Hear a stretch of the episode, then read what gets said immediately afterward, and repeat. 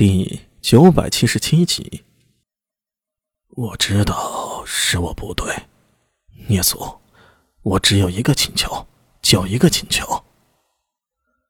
巴颜白眉低垂，哀求道：“如果你顺利从这里逃脱，日后见到我本教之人，能帮就帮他们一下。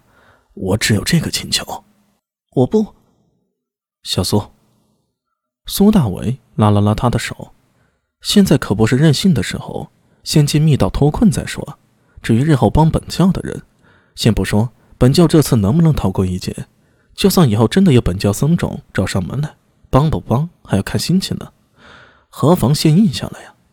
被苏大伟猛打眼色，聂苏鼓起了腮帮子，脸上露出不情愿之色。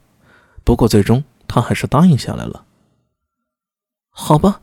我听阿兄的，只要你带我们出去，以后见到本教的人，我能帮就帮。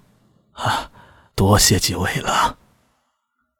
巴颜感激的说道。事不宜迟，我们现在就前往密道，离开这里吧。不，还要等一会儿。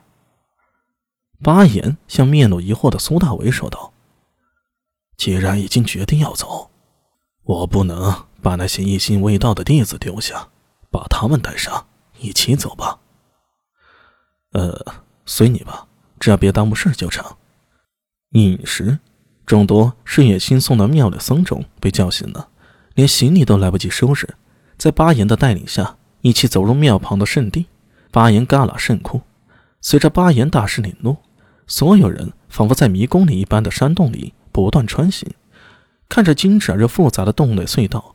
苏大伟、安文生等人暗自心惊的同时，也不由庆幸，幸亏有这老僧带路啊，否则他们要在这样复杂的洞窟里找出去的路，真不知要何年马月啊！这一路上，借着火把的光芒，除了看到更多神秘而古怪的壁画，苏大伟也终于看到那传说中的石碟了，以及特罗巴人的遗骨。只可惜急着赶路，只能匆匆掠过。浮光掠影，也看不出什么来。进入石窟大约半个时辰左右，走在前方带路的巴岩突然停下脚步。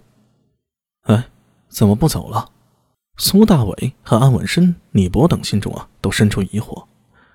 神女峰至少四千余米高，他们上山时可是走了差不多一天的时间。这洞窟再怎么走捷径，也没有可能在这么短的时间里走出这么长的距离吧？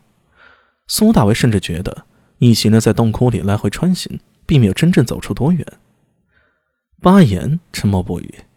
苏大为顺着他手里的火把光芒，看清前方的情况，不由为之一愣：前方没有路了，是一片石壁。巴颜大师，是不是走错路了？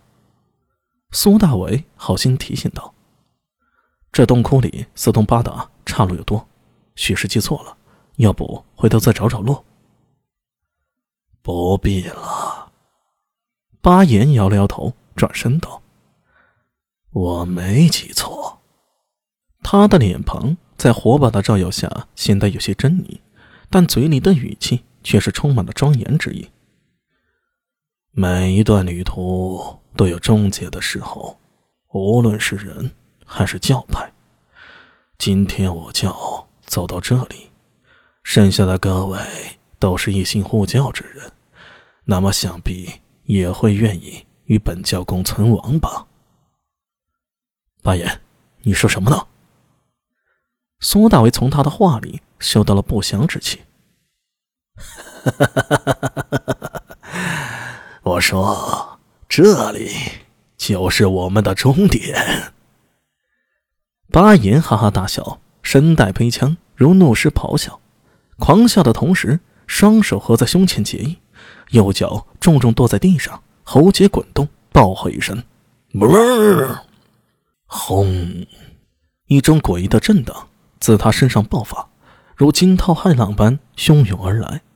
苏大为猝不及防，险些被这音浪给波及。幸好一旁聂苏及时出手，一个仿佛气泡般的水球将他身体给裹住了。巨大的音效冲击下，这水球颤动数下。噗的一声炸裂了，但苏大为有这一环，以及提醒了金星，运起了龙形九转，闪在一边。